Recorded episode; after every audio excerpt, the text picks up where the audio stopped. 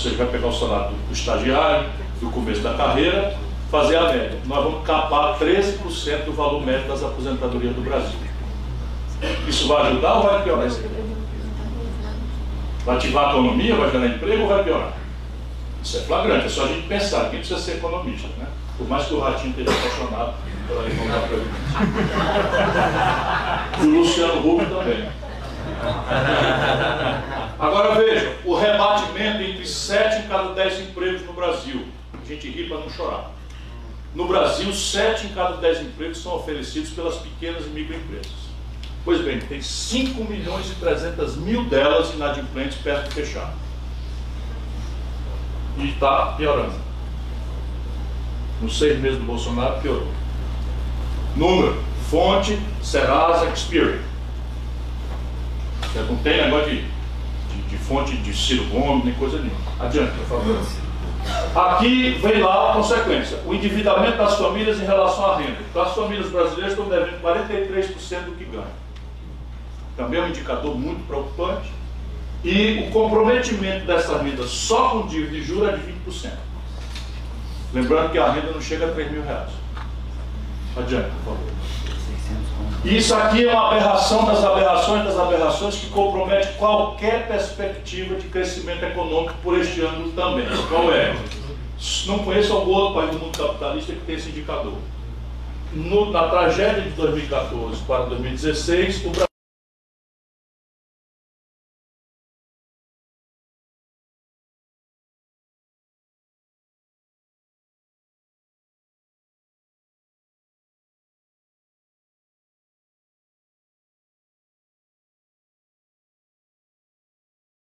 está emprestando mais dinheiro para a população, pessoa física, do que para as empresas. Veja bem, mas as, as pessoas estão tomando mais dinheiro emprestado do que as empresas. É natural que o volume de crédito das pessoas seja muito menor do que das empresas, porque as empresas tomam crédito para si, fazer capital de giro, para investimento, é muito mais dinheiro do que você tomar dinheiro emprestado pessoa física. E no Brasil, não só o jacaré abriu a boca, mas está aumentando. O significa o seguinte: não tem investimento nem crédito para a empresa no Brasil. E o endividamento das famílias está estourando. Fonte Banco Central. Adiante, por favor. Aqui é o spread. Spread é o seguinte: quanto é que custa para o banco receber um dinheiro e quanto é que o banco empresta? Que é a diferença que é o lucro dele. Isso aqui não tem nada igual no planeta Terra. Então os bancos, né, pessoas jurídicas estão com spread de quanto é que está aqui? Uns 12, 15, 17, 18%. É assim, em São Paulo você desconta duplicada 42% ao ano. No Japão você desconta 1%, 1 ao ano. Nos Estados Unidos e na Europa, 3, 4% ao ano. Aqui em São Paulo desconta 40% ao ano. E aqui nas pessoas físicas, aí nem se fala. A exorbitância, então, já mostrei no cartão de crédito, é tudo a mesma coisa. Meu filho, não vou dizer o nome do banco, o gerente foi muito gentil, mas meu filho teve que fazer uma cirurgia às pressas e o honorário extra que o plano de saúde não cobra era de 100 mil reais, eu não tinha. Fiquei meio desesperado, muito angustiado, não sei o que e tal, e fui atrás do banco e o banco, na hora, não tem problema, não tem protocolo, a gente deposita na sua conta os 100 mil amanhã, Assine aqui. Quando eu fui assinar, eu fui ler a letrinha 2,9% de juros ao mês. Aí vendi um patrimôniozinho e deu certo. Adiante. Aqui o comércio exterior está estabilizado, as exportações brasileiras em 94 bilhões de dólares e as importações que despencaram na crise, olha aqui, nós importamos 90 bilhões caindo para importar 54, a crise violenta, melhoramos, mas estamos estabilizando importando 71 bilhões. Temos um saldo aqui de balança comercial ainda. Né? Adiante, por favor.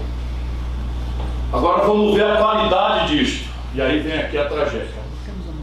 A tragédia é o seguinte: o Brasil está virando de novo a grande fazenda que antecedeu a Segunda Guerra Mundial, os anos 30. Então, nós estamos destruindo a nossa base produtiva moderna e nos transformando num grande provedor de matérias-primas de baixo valor agregado, soja, milho, petróleo bruto, minério de ferro, porque nas exportações de manufatura de primários está crescendo e as exportações de manufaturados industriais está despencando. Adiante, por favor. Aqui estão as proporções. Então, primários é essa cor aqui e manufaturados é essa cor aqui. Então, vocês veem que nós estamos discrepando, estamos virando um fazendão de novo. Adiante, por favor. Aí o resultado das transações correntes é um número mais técnico para a gente acompanhar. Veja bem, todo dólar, se eu, se eu puder explicar assim, você me corrija, mestre. Todo dólar que o país tem que mandar para o estrangeiro e todo dólar que entra do estrangeiro aqui, a gente chama de transações correntes. Porque não é só balança comercial. É, por exemplo, seguros. O Brasil destruiu praticamente a nossa estrutura nacional de resseguro. Então nós estamos pagando no limite, todo o seguro brasileiro vai para a multinacional. Royalties, nós destruímos a ciência e a tecnologia, estamos destruindo, e nós estamos pagando crescentes contas de royalties, remessa de lucros e dividendos. Então isso é tudo um monte de dólar que a gente tem que mandar para fora, e o dólar que entra no Brasil é a diferença. Então, por enquanto, nós estamos, mas veja a diferença de 2014 para cima.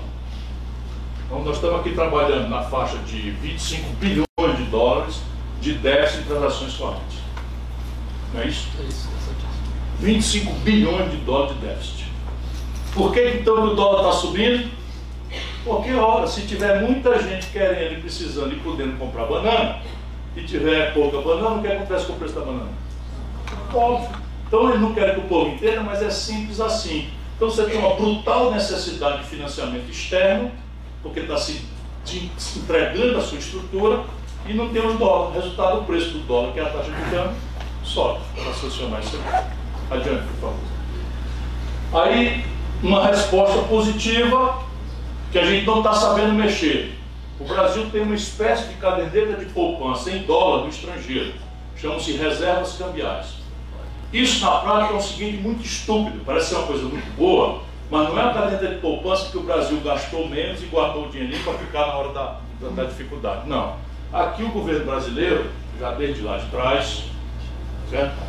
foi ao mercado, tomou dinheiro emprestado a 14% de juro ao ano e botou esse dólar para comprar dólar e botou esse dólar aplicado a zero no estrangeiro.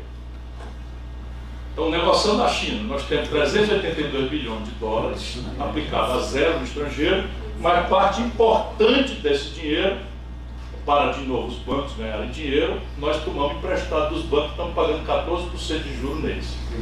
Então, evidentemente que a gente devia usar uma parte disso para diminuir a dívida brasileira, ou quem sabe fazer um lastro para começar um fundo soberano para reestruturação de passivos de empresas, etc, etc, que nós propusemos na campanha. Adiante, por favor. Aí acabou a economia, vamos para a tradução das políticas públicas. No mundo inteiro você tem um padrão. A imprensa acompanha isso, aqui que não tem. Né? A imprensa acompanha o seguinte, execução orçamentária. Porque todo político hoje orientado por marketing fala que a prioridade é educação, saúde, segurança. Você já ouviu algum político falar diferente? Não? De todos os partidos, educação, saúde, segurança, emprego, moradia. Aí vai descendo conforme a marketagem aponta que o povão está falando. Mas as pessoas, numa democracia amadurecida, elas não vão na conversa mole de político. Elas olham assim, como é que está a execução do orçamento no assunto. Porque a execução do orçamento é que diz se a prioridade é de verdade aquilo ou não. Isso é o que nós estamos tentando ajudar o povo brasileiro a fazer. Então vamos lá. Segurança pública. Vocês sabem que um dos discursos mais centrais da eleição do Bolsonaro foi a violência, problema da população e percepção. 2012, 36,5, 2014, 44,6, 2016, 41,8, 2018, 39,5, ou menor execução orçamentária desde 2012 em saúde pública. Então, daqui tá claramente, gasto com saúde em queda. Lembrando o seguinte, isso aqui foi estressado o SUS com 1 milhão e 600 mil novos usuários que desertaram dos planos de saúde porque não dão conta de pagar. Então aumenta a necessidade de, investimento e cai o investimento em saúde. Adiante, por favor. Aí nós chegamos aqui, nós, onde é que isso acaba impactando para a gente ter uma guia de, de, de prioridade no debate. 77,6% da população depende do sistema público de saúde. Só 22,4% tem acesso a plano de saúde. Que está em queda e em alta. Adiante, por favor. Aqui nós vamos acompanhar é a taxa de mortalidade e taxa de mortalidade, está mais ou menos em declínio permanente, discreto, mas permanente, e a taxa de, de mortalidade também mais ou menos em alta, porque nós estamos envelhecendo a demografia brasileira. Adiante, por favor. Aí veja um efeito de você derrubar a conta. Quando a gente vai olhar, a gente estuda e aí a gente tira aquilo que chamou mais atenção. A cobertura vacinal brasileira em 2012 era 77%. Em 2014, 86%. Em 2016, 72%. Em 2018, 78%. Com Bolsonaro, no mesmo período, 57%. Cortaram a vacina. O Brasil, nesse semestre do Bolsonaro, perdeu a certificação internacional de área imune a sarampo. Já como primeiro efeito, e doenças medievais estão voltando por conta dessa estupidez de cortar na prevenção. Adiante, por favor. Educação. 2012, 25,7 bi, 36,8 bi, 38,8 bi em 2016, 37 em 2018, 33. Vice-campeão de depressão em investimento em educação. Então, não tem nenhum assim, investimento em educação está caindo no período comparado do mesmo, do mesmo do governo anterior. Adiante. Aí aqui nós estamos acompanhando alguns indicadores que são críticos, porque isso aqui é uma coisa de longo prazo, vamos acompanhar tudo. Então você tem hoje, por exemplo, percentual de crianças na pré-escola no Brasil, 84,5%. O percentual de jovens no ensino médio, 69,3%. O percentual de crianças em creches, olha a tragédia, 29%. Isso aqui a gente tem que focar, porque se nós não pudermos usar o filho dos pobres nas creches, é muito improvável o desenvolvimento psicomotor, que depende gravemente, nestes três primeiros anos, de sociabilização, comida, remédio e afeto. Isso aqui é um número vergonhoso para o Brasil. Nós vamos acompanhar como evolui. Adiante, por favor. E o percentual, volta só para a gente saber. O percentual de jovens no ensino superior brasileiro. A Colômbia tem 42% dos garotos de 18 a 25 anos matriculados no ensino superior. No Brasil, 25%.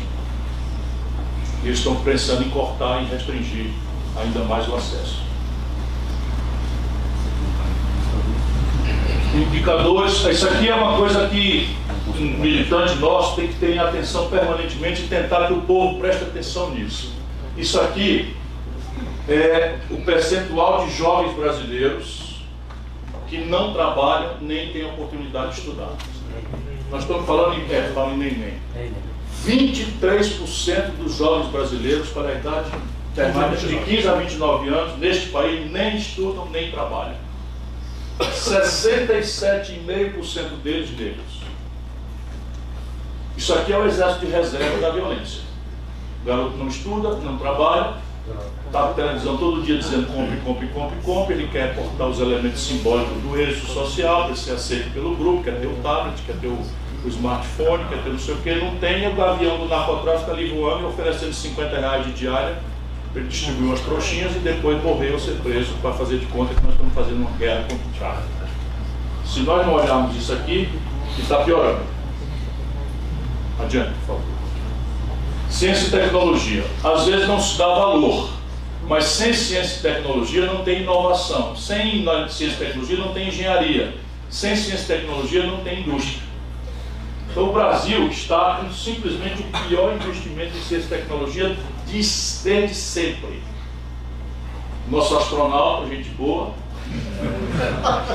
está de baixo para lá, coitado. Não pode nem pagar as contas das bolsas. Vejam a queda de brilhante. Já é muito pouco. E aí despencou para isso aqui. Adiante, por favor. Cultura. Um país de 206 milhões de habitantes investe no semestre 220 milhões de reais em cultura. Fechou-se o Ministério da Cultura. Por quê? Porque aqui a ideia é o obscurantismo. E aí você começa a falar para as pessoas e elas não têm equipamento para saber que a Terra não é plana. 7% dos brasileiros não acreditam. Eu acho que ali tem 8% de, de, de, de cearense. Porque se eu estou na rua e o cara dá da folha chega e me pergunta, você acredita que a Terra é redonda ou plana? Eu digo na hora que é plana. Mas não tem Porque o rapaz não tem culpa de uma pergunta besta dessa. Então, meio ambiente. Né? Meio ambiente. Olha aqui uma novidade boa.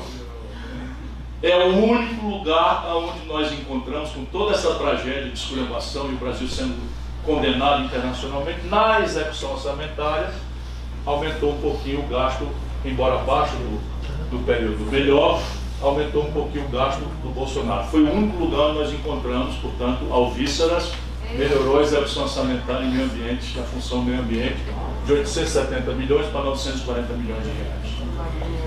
Nós vamos tentar entender onde é que foi isso ainda, mas honestidade é preciso. Eu não sou o Bolsonaro para ficar mentindo. Comprar agrotóxico. Como é? Licenciamento de agrotóxico, pode ser. Ou uma, uma turma para. Vamos lá. Muito obrigado a todos pela atenção.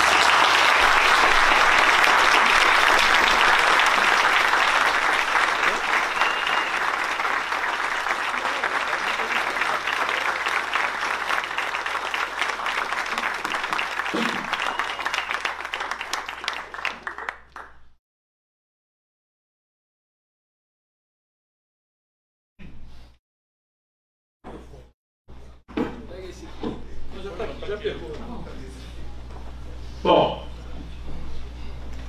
presidente, está muito bom. Boa, estou suas ordens.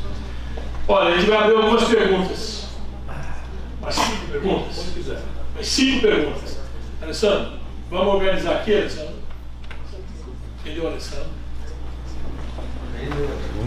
Levantem as mãos. Têm um. Faz um microfone sem Tem, um. Três. Cassiano, Me ajuda aí, tu vem que tá pedindo para para falar. Então, esse primeiro aqui. Tá bom, vai lá, Gabriel. Diz de onde é, quem é, para que o presidente sabe quem é. Alô? Alô? Alô, alô. Não tá funcionando. Eu consigo ouvir, tá? Consegue ouvir? Consigo. É que pro, pra live precisa do. Tá funcionando, já pode Som. bater Tem que apertar, segurar, ficar verdinho. Ficar palmeirense aí funciona bem. Som. É, boa tarde, é, meu nome é Vitor, é, eu moro aqui perto. É, eu sou aluno de Relações Internacionais da Universidade Federal do ABC e eu queria fazer uma pergunta. É, Ciro, de que forma a gente pode implementar e sustentar no tempo é, uma política externa voltada aos interesses nacionais, é, num cenário que, por discurso de alguns setores, tende a fazer o Brasil a se tornar mais dependente do capital externo? Veja, talvez seja a pergunta de um milhão de dólares, porque toda a nossa lógica, para não supor que todo mundo é mal intencionado, não sei o que e tal, toda a lógica confessada do Fernando Henrique para cá, infelizmente, certo, passando Lula, Dilma e agora Temer, Bolsonaro, é que o Brasil precisaria cumprir o manual do bom moço internacional, que é o mesmo, privatizar, desregulamentar, arrochar as contas públicas no curtíssimo prazo e tal, para então ser reconhecido como bom moço internacional e ser de destino de capitais estrangeiros que vão nos salvar da nossa falta de dinheiro. Isto é uma grande mentira. E não é uma grande mentira é, que eu possa dizer e, e calar a boca. É uma grande mentira porque não há precedente internacional. Nunca houve na história da humanidade nenhuma nação que sustentou seu desenvolvimento com base no capital dos outros. Por quê? Não precisa ser economista brilhante como o Nelson Marconi é para explicar. O problema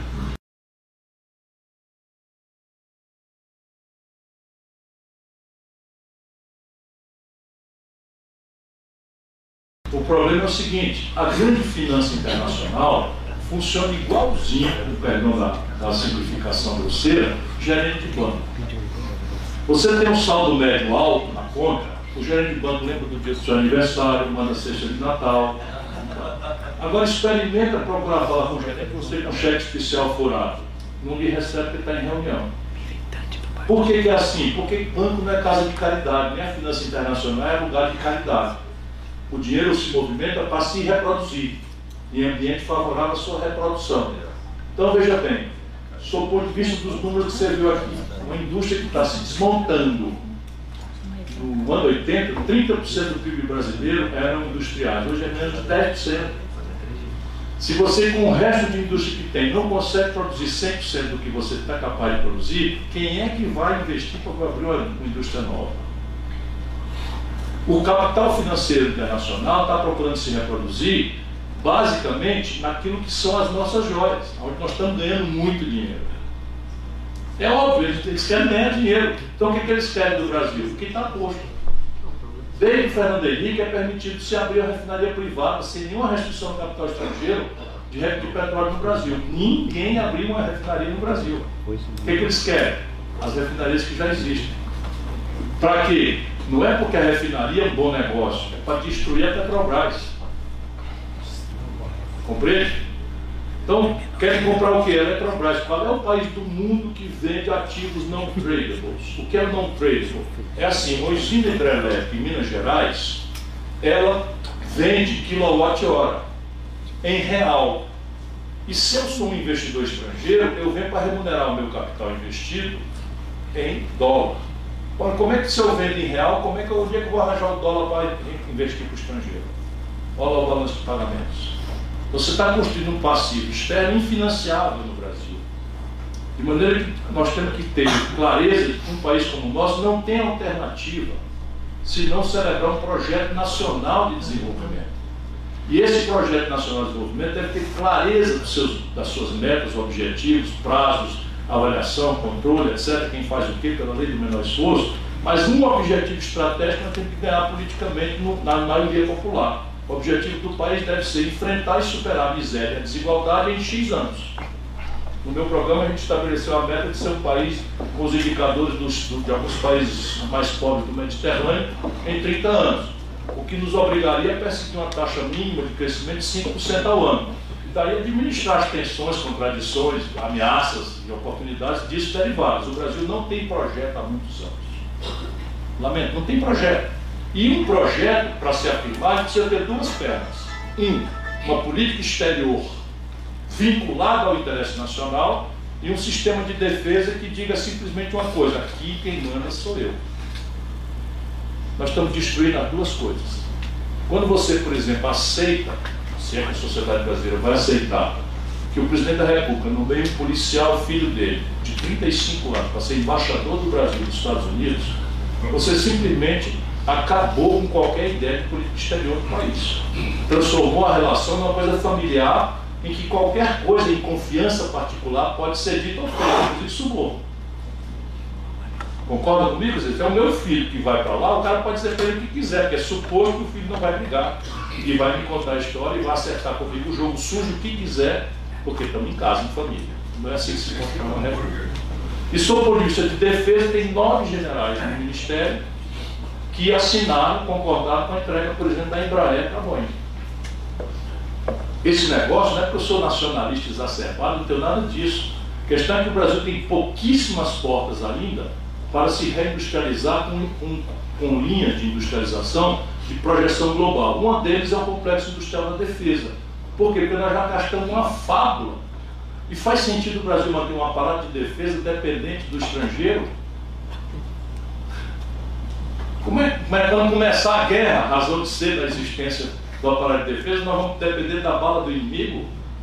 Ah, vem contar outra, isso é uma canalice. Isso é uma cavalheirice. Então, a questão da política externa do Brasil, ela tem que buscar concretamente dois conjuntos de valores. Primeiro, colocar o Brasil na luta por uma ordem internacional assentada no multilateralismo, no Estado democrático de direito, na solução pacífica dos conflitos, na não intervenção em assuntos domésticos de outras nações e pela luta obstinada pela solução pacífica dos conflitos e por uma unidade, uma humanidade não submissa a um único polo de poder, militar, tecnológico, seja qual for. E por outro lado, nós temos que guiar a nossa política externa na busca de uma relação que busque para nós coisas que não são fáceis. Mas se você não buscar, é impossível. Um regime de preferências comerciais industriais, porque o mundo está assinando para nós voltar a ser uma grande fazenda um regime, um, um esquema de transferências tecnológicas sensíveis para a gente acelerar, às vezes, espécie de fast track em alguns domínios tecnológicos. São alguns óbvios, por exemplo, todo o processamento da comunicação brasileira, inclusive militar, é feito por satélites estrangeiros.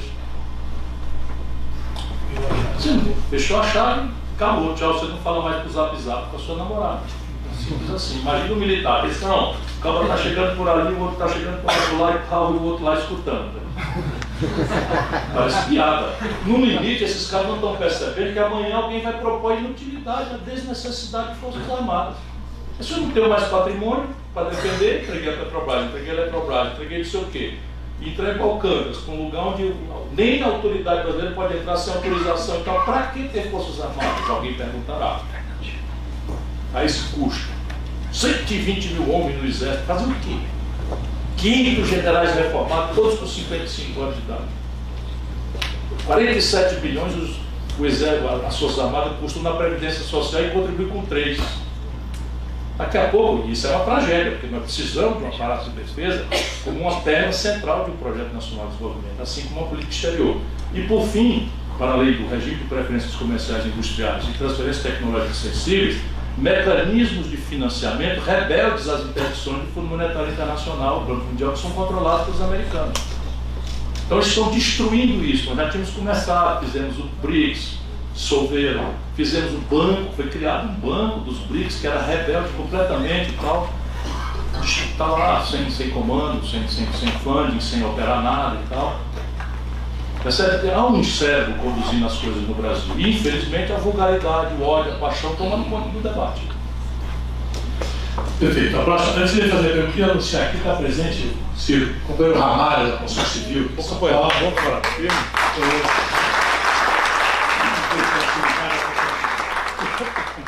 Boa tarde, Ciro. Meu nome é Fernando Cruz, eu sou servidor público estadual aqui de São Paulo. Tenho uma pergunta a respeito dos mais, o programa Mais Médico do, do governo do PT e agora enfrentando esse problema com o Bolsonaro. Né? Mandou todos os cubanos embora e parece que agora quer retomar alguns deles com o programa Revalida. Qual a solução para isso? Tem alguma proposta para isso? Por gentileza, obrigado. Veja bem, repare bem. Saúde é uma coisa para ontem. Uma coisa para ontem. Saúde preventiva é uma coisa para anteontem. Portanto, a falta de médicos no interior do Brasil tem que ser resolvida da forma mais urgente possível.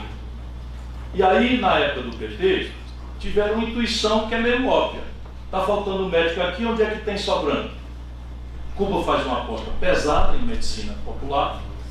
Eles são excelentes médicos para a clínica geral e somente para isso, eu né, digo como formação. E então nós, falta aqui, traz de lá. Fizeram um acordo muito exótico, que são coisas que nos vulneram a discussão e tal, e fizeram. E os médicos brasileiros entraram em guerra. Por quê? Porque de fato não é razoável que um país de 206 milhões de pessoas, com um PIB de quantos trilhões? 5 trilhões? 6, 6 trilhões de, de dólares, não, não, de reais, 6 trilhões de reais, dependa de médicos formados num país que tem o tamanho do Ceará e a renda per capita menor que o Ceará. Isso não é razoável. Como uma solução transitória, acho que é o único jeito que tem. Tanto que o Ceará hospedou os primeiros médicos, fizemos a capacitação, retreinamento deles na Escola de Saúde Pública que eu criei e tal. Foi lá que veio aquele vexame, para nossa vergonha, de agredirem os cubanos que chegaram e tal. Porque há uma exacerbação corporativista uma fração fascista em todas as corporações, mas nos médicos também. Pois bem, nós o que precisamos fazer é dar uma olhada na formação. E aí está o problema brasileiro. Então nós temos um gravíssimo problema na formação, porque nós permitimos, na formação, inclusive especialmente pública, que o jovem hiper, hiper especialize já na residência. Não temos mais médicos para a família, para a clínica geral, para a prevenção, para cuidar da imunização, do aleitamento materno, do estímulo à reidratação oral, que são as, as coisas básicas da prevenção, enfim, da, da, diabetes, da hipertensão, que são as coisas básicas que a consulta médica com, com uma clínica especializada para fazer exames e tal, nós montamos esse sistema no Ceará e é revolucionário. Nós temos um prêmio mundial de combate à mortalidade infantil com coisas muito simples, graças aí à Sociedade Brasileira de Pediatria, enfim, muita gente ajudou e os médicos, fundamentalmente os médicos ajudaram muito. O que é está acontecendo no Brasil? Nós abrimos mão da formação para o mercado infelizmente lá atrás, e, e, e a esquerda, aspas, aspas, não mudou nada. Você diz assim, quem é que qualifica, prepara e autoriza um médico a ser anestesista? É a Sociedade Brasileira dos Anestesistas, uma entidade privada, corporativa, que ao receber o aluno, ele diz quais são e quantas são as vagas para formar o anestesista. De maneira que você faz um concurso sem anestesista, não tem cirurgia. Para você faz um concurso, eu já fui secretário de saúde, porque a gente sabe, você faz um concurso para anestesista, ele é deserto. Por quê? Porque a Sociedade Brasileira de Anestesiologia recomenda que não se faça concurso, não se submeta a concurso, porque eles encontraram uma forma de resolver o problema da baixa remuneração do setor público, impondo a remuneração por procedimento através de cooperativas. Não é que eles não tenham razão, é certo? mas é preciso criar uma carreira de Estado aos modos do promotor, do, do defensor público, em que o garoto recém-formado se obriga a fazer, para começar, um estágio, um começo de vida lá no posto de saúde mais distante, e tenha a certeza de que com o tempo ele vai progredir, evoluir e tal. Essa é a minha ideia para resolver esse problema, mudar a formação e criar uma carreira de Estado na questão da, da medicina popular. Por enquanto, por exemplo, funciona. No Ceará, nós conseguimos, na minha cidade, Sobral, construir uma faculdade de, de, de, de medicina, que é hoje, na classificação do MEC, a melhor do Brasil. E o currículo todo foi desenhado para preparar os profissionais de saúde da família. A residência deles é em saúde da família. Depois eles vão ser o que quiserem. Por enquanto, vão começar dando, dando vamos dizer, o expediente, tratando do povo. Muito bem. E a próxima? Boa tarde, Ciro. Meu nome é Luciana, sou de Itatiba, interior de São Paulo.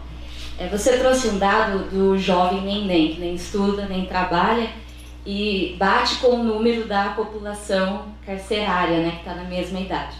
O Brasil hoje tem, acho que a terceira maior população carcerária do mundo, se eu não me engano, 725 mil, alguma coisa assim. 760 mil. E hoje... Nem, nem são 11 milhões, tá? E hoje... São 11 milhões de pessoas. Certo. Hoje se fala de novos modelos de carceragem, eu queria saber a sua, o que você acha a respeito disso. Vamos raciocinar juntos.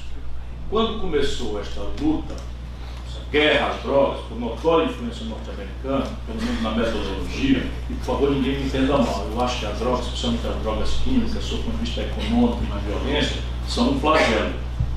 Sob o ponto de vista do usuário, eu acho que é um problema de saúde pública.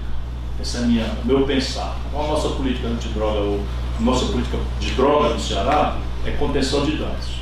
Nós não fazemos internação compulsória, e eu trabalhei com isso. Mas então vamos para a rua, temos escritórios volantes, consultórios volantes, a gente dá banho, lava, cuida, alimenta e tenta que a pessoa voluntariamente aceite algum programa de desintoxicação. Achamos que as comunidades terapêuticas com seus problemas cumprem uma tarefa que o Estado não tem sido capaz, então é meio rebelde a esse esquerdismo abobado que tomou conta do debate no Brasil, porque não conhece as pessoas.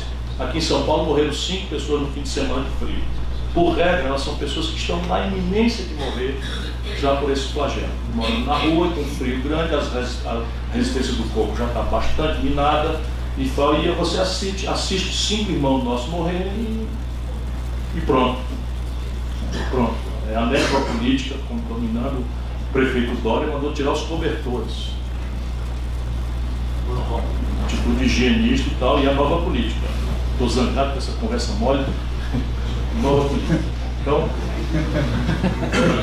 então qual é a, a, ideia? Vamos pensar juntos. Quando Lula tomou posse, o Brasil tinha algo ao redor de 250 mil pessoas presas.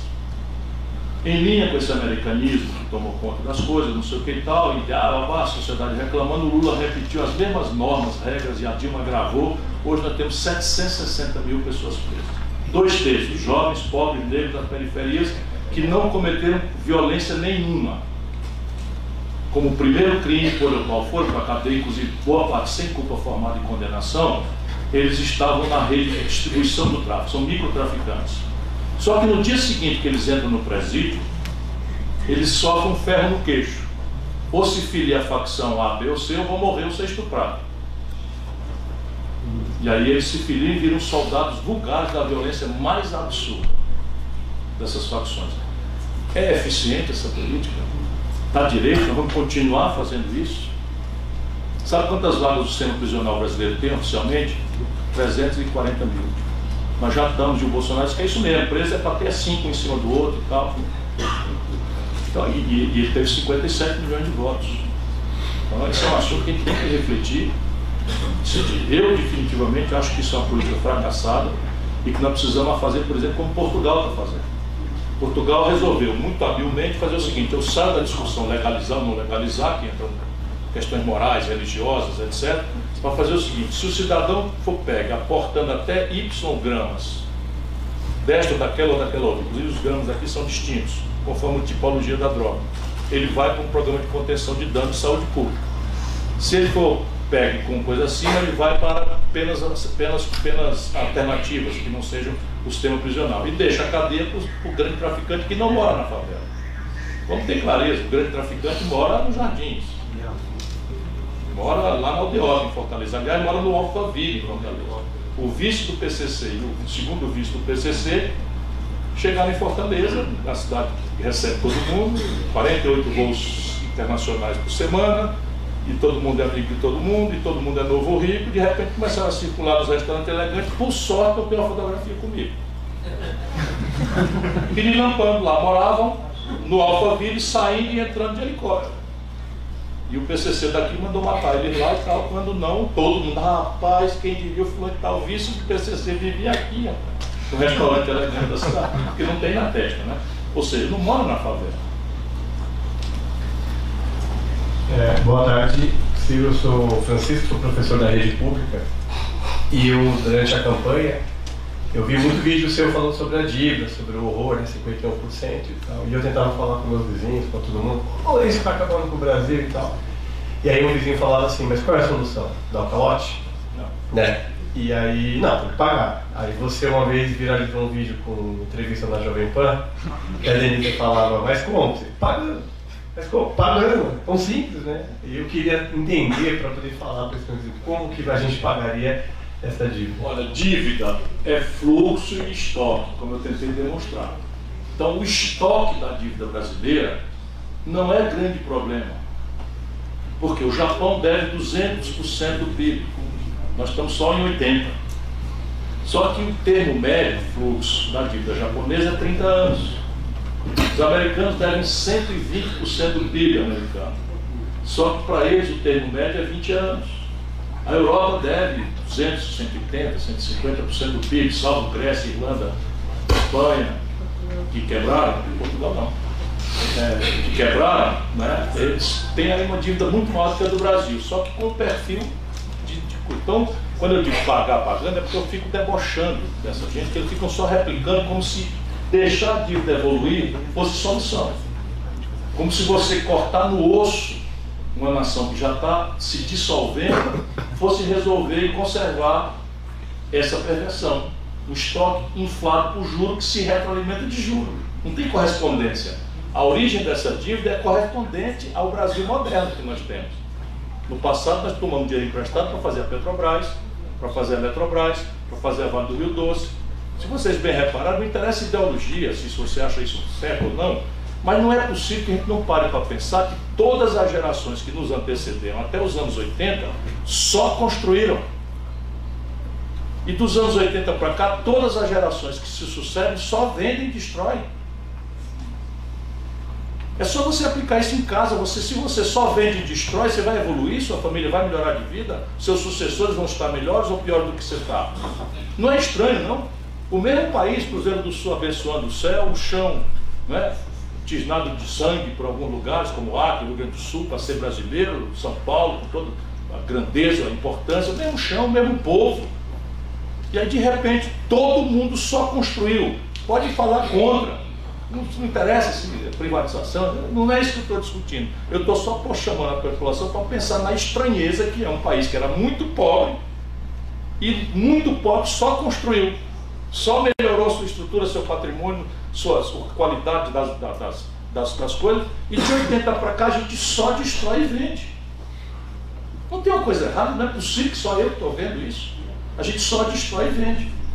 Então como é que paga a dívida? Primeiro consertar o fluxo. Você não vai ter jamais condição de consertar o estoque, o perfil, se você não consertar o fluxo. Nesse caso, o fluxo tem duas coisas. O perfil da dívida, os prazos médios, e o dia a dia. Então, no dia a dia, você tem que fazer com a mais grave urgência consertar a conta pública, passar a arrecadar mais do que, do que, do que gasta.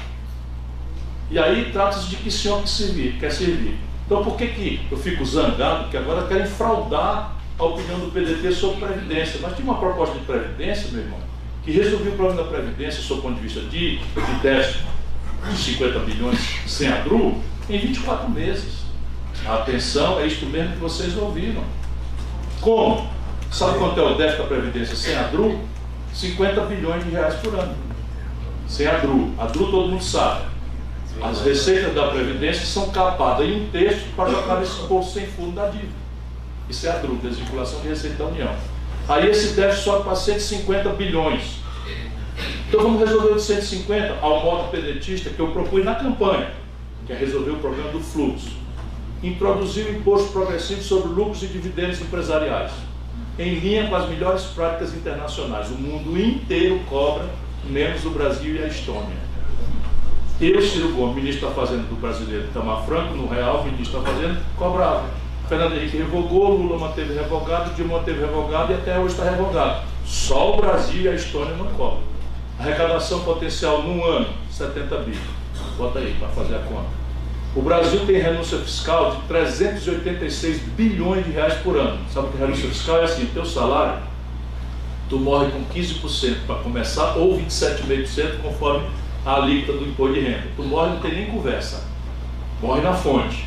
Pois bem, um paronato brasileiro, algumas coisas até são compreensíveis, não estou. Por isso que eu falo em 20%. Então, o baronato brasileiro conseguiu simplesmente que a União Federal descontasse ou deixasse de cobrar deles, renúncia fiscal, 386 bilhões de reais por ano. Vamos fazer de conta que 80% disso seja muito importante, muito justo, ficar só com 20%. 20 vezes 380 dá mais 40. Quanto é que tinha antes? Hein? Não, Não, é, dá 80. Não, isso que eu quero chegar. Eu tinha dito que era 130, então eu te dei 70, agora estou com 20%. 20% apenas em cima da renúncia fiscal. Isso é poesia? Não, nós fizemos no Ceará. Eu sou o campeão de atração de indústrias e tal, inventei o sistema Fundo de Desenvolvimento Industrial do Ceará, dando incentivo. Está tudo certo. Lá nós sabemos por que, que a gente faz renúncia fiscal, nós estamos trocando imposto por emprego. Se não fizer isso, não vai ninguém lá, porque lá não é matéria-prima nem mercado. E nosso povo tem direito de viver lá com dignidade. Não pode ser pegar o pau de arara e ser humilhado na, na, na, na construção civil de São Paulo, dos maravilhosos garçons e cozinheiros que tem aqui. Essa é a minha obsessão. Pois bem, lá nós chamamos os caras antes da crise, ó, vamos cortar 15%. Ah, vai estar todos de acordo, nenhum brigou, nenhum fechou nada. Se a gente corta 20, dá 80. 8, 7 deu quanto? 15. 150 bi. Acabou o déficit. Sabe quando essa, essa proposta de famigerada, que vai em cima de viúva, de aposentado, construção civil, está ali, meu irmão? Diz para o povo aqui quantos operários de 65 anos tem no andar em São Paulo? Isso não existe. Ninguém contrata um cidadão de 63, 64 anos para ser servente de pedreiro.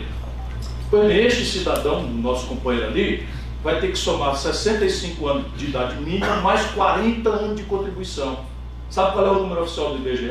Ele fica 8 anos em 40 sem carteira assinada, como é normal. Está na construção, acabou a construção, dá baixa na carteira, aí vai para o SIM, vai para o sindicato, atrás, três meses, quatro meses depois, quando os tempos bom, entra de novo, assina a carteira. A soma dado oficial do IBGE.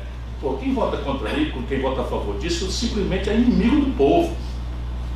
Mas assim, não tem nada no coração. Ele não não. Ninguém entendeu ainda. Para esse cidadão da Constituição Civil ter direito ao aposento integral, ele vai ter que trabalhar mais oito anos em cima dos 65 de idade mínima. Certo? Que é os oito anos que ele não conseguiu contribuir 40. 65 mais 8 dá 73. Sabe qual é a expectativa de vida de quem vive na favela? 70. Então, na verdade, essa gente extinguiu a aposentadoria do pobre. Agora vamos lá. O imposto sobre lucros e, lucros e dividendos, cortar 20% da, das. E a empresa não, não publica.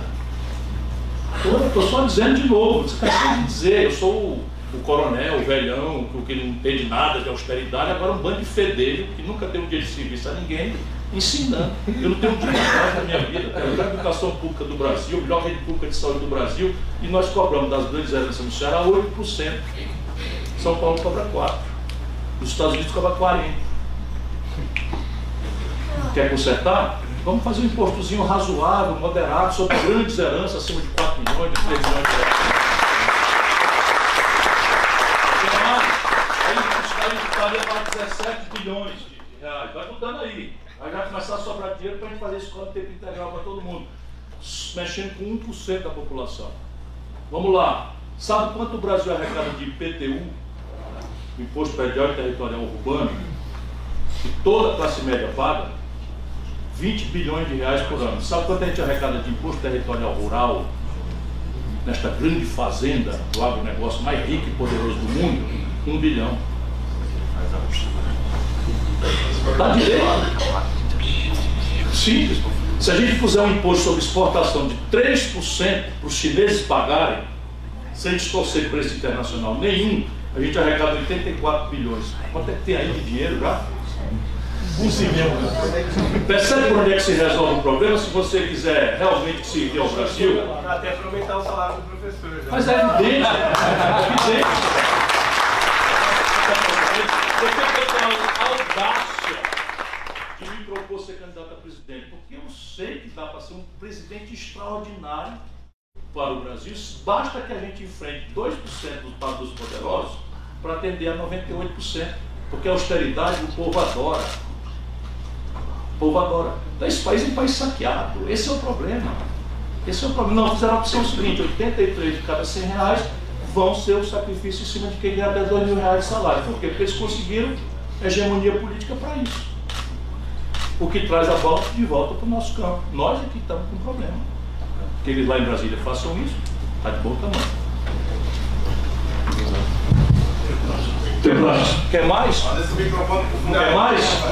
Vou dizer mais, o IPVA, Imposto sobre a Propriedade de Veículos Automotores, que cobra da motocicleta do, do pobre que sai correndo aí com uma, com a cesta do Uber, ou com a, com a cesta do Rap, ou do iFood nas costas, morrendo aí, correndo para ganhar 5 reais, o IPVA, não, ninguém cobra de jatinho, de lancha, de, de, de arte, não cobra dá para arrecadar mais uns 13 bilhões de reais só cobrando IPVA de lancha, jatinho e, e avião particular, jet ski, etc. Tá percebe? É. Por isso que não vão deixar eu ser. Mas eu não quero que eles deixem, eu quero tomar deles, que é diferente. Antes de falar, apresenta-me aqui o vereador Eliseu Gabriel.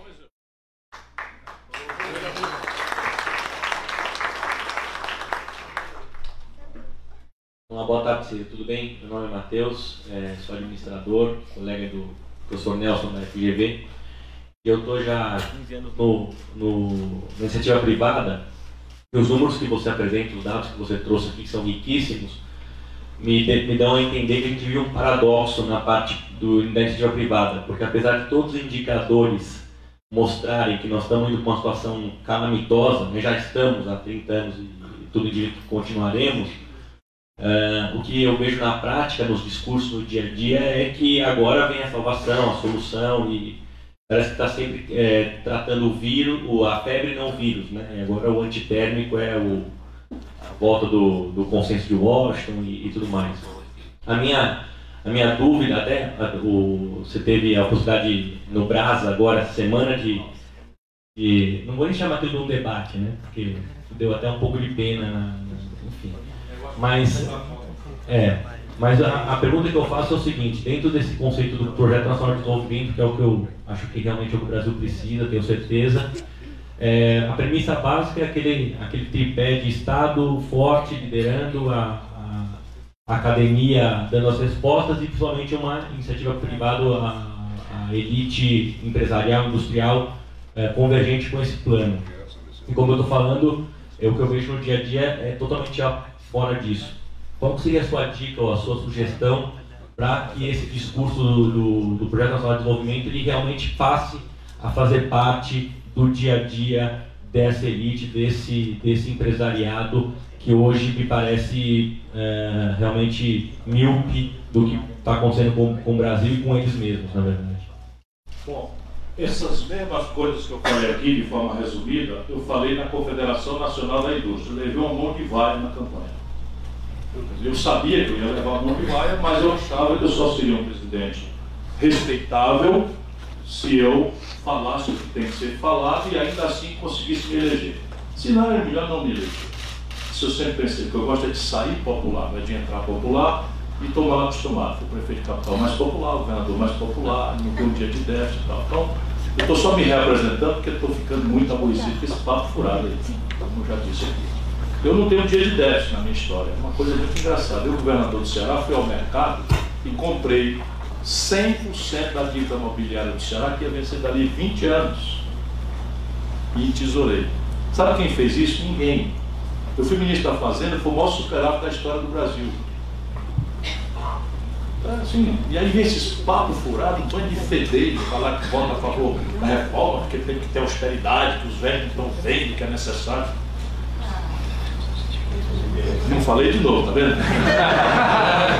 então veja, aí eu me ponho a pensar, por que, por que, que a elite brasileira, sendo vítima deste tipo de economia política, a defende tão inconscientemente, tão eloquentemente, tão irracionalmente. Aí eu percebi duas coisas. A primeira é que há uma esquizofrenia psicossocial imposta pela política de juros. O que é essa, essa esquizofrenia? Todo industrial brasileiro, todo agricultor brasileiro, menos porque tem juros subsidiados, e eles negam. Eu estive lá no Grande do Sul, fui visitar de cortesia a Farsul, o cara veio para cima de mim, bolsonarista fanático. Então, meu irmão, você já ouviu a palavra do Guedes, que ele advoga? Ele advoga acabar, privatizar os bancos públicos e acabar com o negócio de subsídio. Vocês quebram. Por quê? Porque a agricultura não remunera 41%.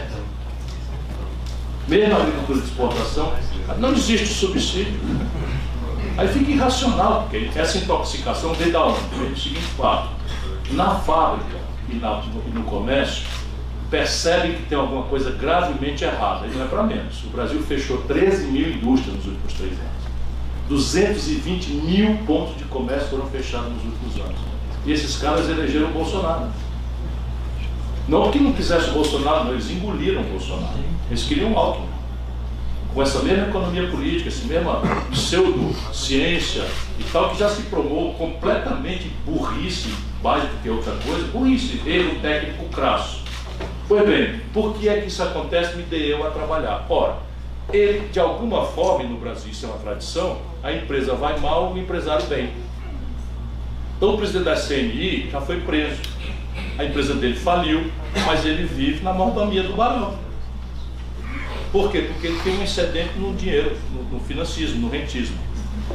Então não será pelo convencimento. Nós temos que trazer a taxa de juros do Brasil a uma rentabilidade inferior à rentabilidade média dos negócios.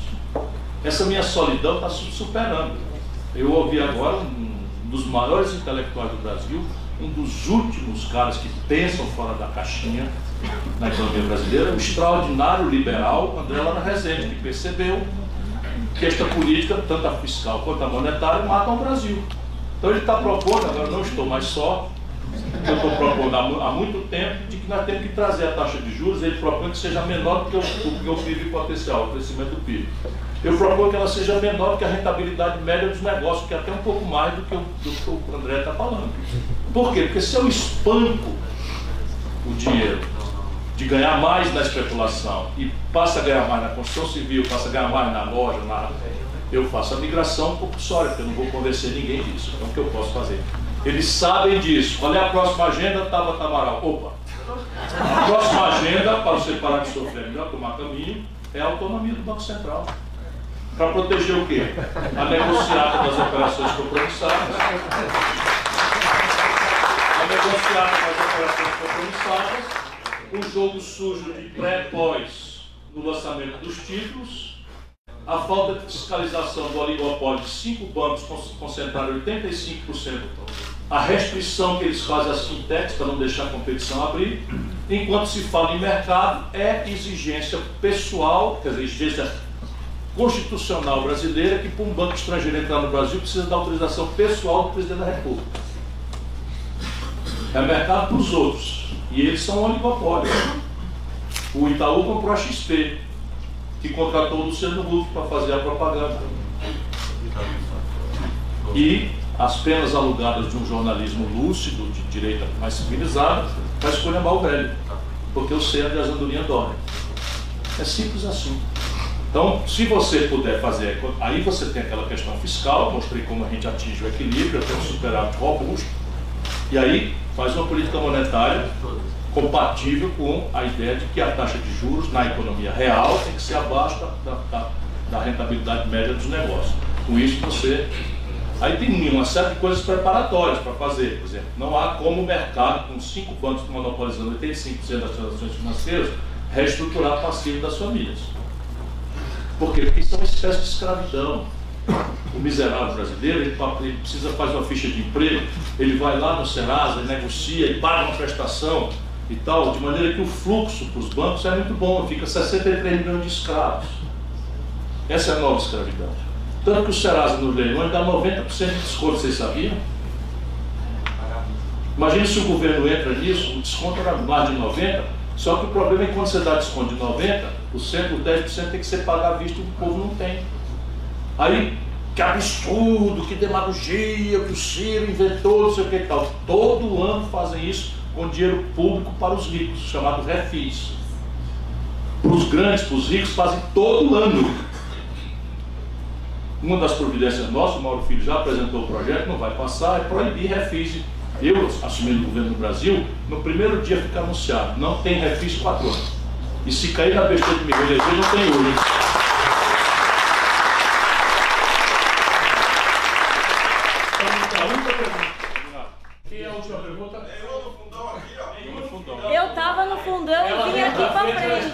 Eu era a última no filme. É a última. Me perdoe que a última são 5 e 15 às 7 nós temos uma aula aqui.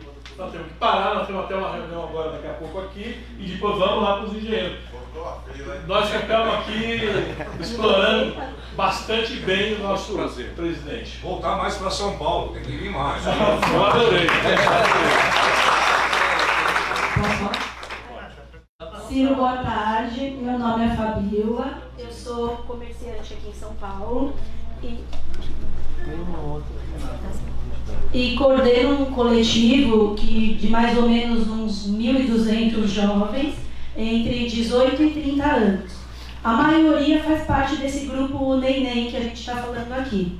Então, nosso objetivo nesse coletivo é encontrar oportunidades para esses jovens que não acreditam em mais nada, não tem mais esperança e a grande maioria não votou em ninguém nessa eleição porque não confia mais em político nenhum. Bom, o PDT aqui em São Paulo não tem nenhum vereador eleito. É, eu acho estranho, inclusive, porque é um dos partidos que mais defende a geração de emprego, a maior dificuldade desses jovens aqui. Então a minha pergunta é: se vocês têm uma política regional para lançar candidatos que realmente inspirem esses jovens a escolhê-los. E aí entra uma crítica também, porque, por exemplo, eu estou tentando me filiar ao PDT pelo é, formulário online desde janeiro desse ano, já mandei quatro ou cinco vezes a minha ficha de inscrição e não tive resposta nenhuma. Então isso é um problema porque Outras pessoas que estão tentando entrar também não conseguem, elas se sentem desprezadas pelo partido, isso é uma coisa crítica. Então eu queria saber qual é, assim, que tipo de mensagem vocês têm para que a gente transmita para esses jovens que eles podem ter esperança, que vai aparecer alguém inspirador como você que faz a gente acreditar que é possível mudar a situação. Primeiramente, duas coisas. Traga a sua ficha para eu assinar eu mesmo. Tá aqui a ficha! Tá aqui a ficha! aqui a ficha! Eu vou cobrar essa assinatura aqui, hein? Tá aqui a ficha. Seja bem-vindo ao PDT. Obrigada, Eu tô brincando, viu? Eu tô brincando. Amadureça com só com a, sol, a solidão da sua consciência, não é assim que se cria. Tô pensando faz tempo, só que eu não tô conseguindo. Não se preocupe. Não se preocupe, doutor. A segunda coisa, primeiro é duas coisas. Nós estamos num esforço imenso. Tá aqui a ficha! Imenso. Tá aqui a ficha! De estimular a participação de novos quadros e vários de cabeça, não merece nenhuma idade só, mas especialmente para os jovens. Seja bem-vindo ao PDT. E a Tábua, por exemplo, eu filiei. Eu filiei, eu que abonei a ficha dela, eu que estimulei ela a entrar na política, acompanhei a Tábua, pedi voto a Tábua, pedi dentro das regras da lei dinheiro, acompanhei a Tábua e tal. como estou fazendo por muita gente. Lá no Ceará, turma nova, eu já tinha largado a política, já estava aqui super executivo, ganhando super salário, sabe? Resolvi ter um filho, porque ele estava com a vida ganha. Quando veio o impedimento, o impeachment da Dilma, eu me senti covarde, pedi demissão e fui para a guerra, para a luta. É? O Ceará foi único estado que deu dois terços dos votos contra o impeachment, ainda que tenha sido um governo trágico, é uma pessoa honrada, que não cometeu crime nenhum eu não acho que remédio para governo ruim seja impeachment. Já fui contra o impeachment do Fernando Henrique, contra o impeachment da Dilma, contra o impeachment do mistura do Eduardo Cunha. Do Eduardo Cunha, não, do, do Bolsonaro. Se não cometer crime, não tem negócio de governo ruim, tem que tirar. Porque não é assim que se constrói a democracia. Você tem que ter respeito aos mandatos, aos tempos dos mandatos, e a gente aprender a votar. Se a gente vota bem, ganha, ganha de troca. Se ganha, vota mal, né? Porque senão, então vira um parlamentarismo, que o mau governo pode ser dissolvido antes do prazo, convocam-se eleições gerais antes, eu, eu, inclusive acho que é muito mais inteligente, mas o povo brasileiro optou pelo presidencialismo. Então veja, nós estamos fazendo esse esforço e o epicentro desse esforço está funcionando brilhantemente que é em São Paulo.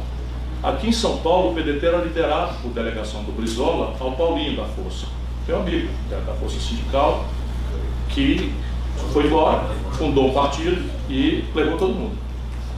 Por regra. E aí, para nosso orgulho, honra, está nascendo muito melhor o novo PDT, liderado pelo Antônio Neto, professor Nelson Marconi. Aí tem gente de talento como o Gabriel Cassiano, a própria Tabata que entrou. Malu Molina. Que é secretária da, da Tabata e tal. Enfim, tem muita gente boa que a gente está fazendo. Chegue junto. Sim. Vamos ajudar a fazer. Agora, jovem, jovem não vai romper a descrença sem três coisas muito concretas. Primeira ideia. O que vai mexer com as pessoas é a ideia. Porque hoje há uma prostração no Brasil de ideia. Por quê? Porque a esquerda foi mal versada no seu ideário de, de igualdade, de oportunidade para todos, de generosidade. Ela foi mal versada pela prática do PT. E nossa, vamos, vamos, vamos botar só o PT. Então, para o jovem que não viu o que era antes, o que ele viu foi a notícia infame da roubalheira, novelizada em tempo real, não sei o que e tal, feita pelo lado que fala em, em pobre e tal. É. Isso é devastador. Então é preciso construir a ideia. Segundo, ideia não se sustenta sem exemplo. Para jovem, então, não tem conversa. Conversa fiada não serve de nada se não vier acompanhada com exemplo. Às vezes as pessoas acham que eu estou me exibindo, mas não é. A minha preocupação de dizer, ó, eu sou a favor da educação pública de qualidade, tempo integral. Caramba, mas eu não caí do planeta Marte ontem aqui, eu fui prefeito, eu fui governador. Se eu não tiver coerência com isso, de que vale a minha ideia? Olha aí a execução orçamentária. Então, no Ceará, um terço dos garotos tá, do ensino médio já estão em escola tempo integral profissionalizante, a evasão zero, né? tem projeto de vida, as pessoas amam aquilo. Quem não quiser acreditar em mim, exemplo, entra na internet, dá uma olhadinha, escola profissionalizante, tempo integral, Fortaleza, o Ceará. E veja, faça uma visita virtual, o tipo de prédio que nós estamos oferecendo. Por regra, é o prédio mais lindo das cidades e das periferias, porque é deslumbrante, não tem escola particular que tem a sofisticação dos laboratórios que nós temos ao invés de como é, técnico de edificações, auxiliar de eletricista, que eram os cursos profissionalizantes que se davam para pobre, nós estamos ensinando mecatrônica, coisa robótica. Então o Jorge Paulo Lema, está todo mundo dando valor, já visitou a minha cidade duas vezes, porque sabe que o melhor lugar do Brasil em educação pública é lá. Então isso é exemplo. Ideia, exemplo. E por fim, militância. As meus filhos não cansam. Se eu parar, eu deprimo. Sabe, porque quem tem a lucidez que eu tenho, quem está vendo as coisas, quis ser presidente, aí vejo um, um cara que nunca teve um dia de serviço, sabe, nunca administrou um pé de bodega dos pequenos, não tem patavina de nada, malversando, destruindo o futuro da pátria, e ainda assim não perder um milímetro o amor e a paixão que eu tenho pelo povo brasileiro, só porque eu estou na militância e encontro vocês todo dia.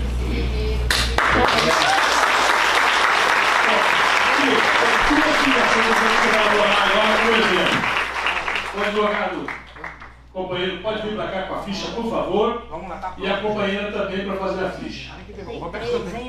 Nosso candidato também é vereador. Isso. Eu vou acompanhar vocês aí. Beleza? Por favor, então fazer campanha aqui em São Paulo. Eu faço campanha para você desde 98. Então.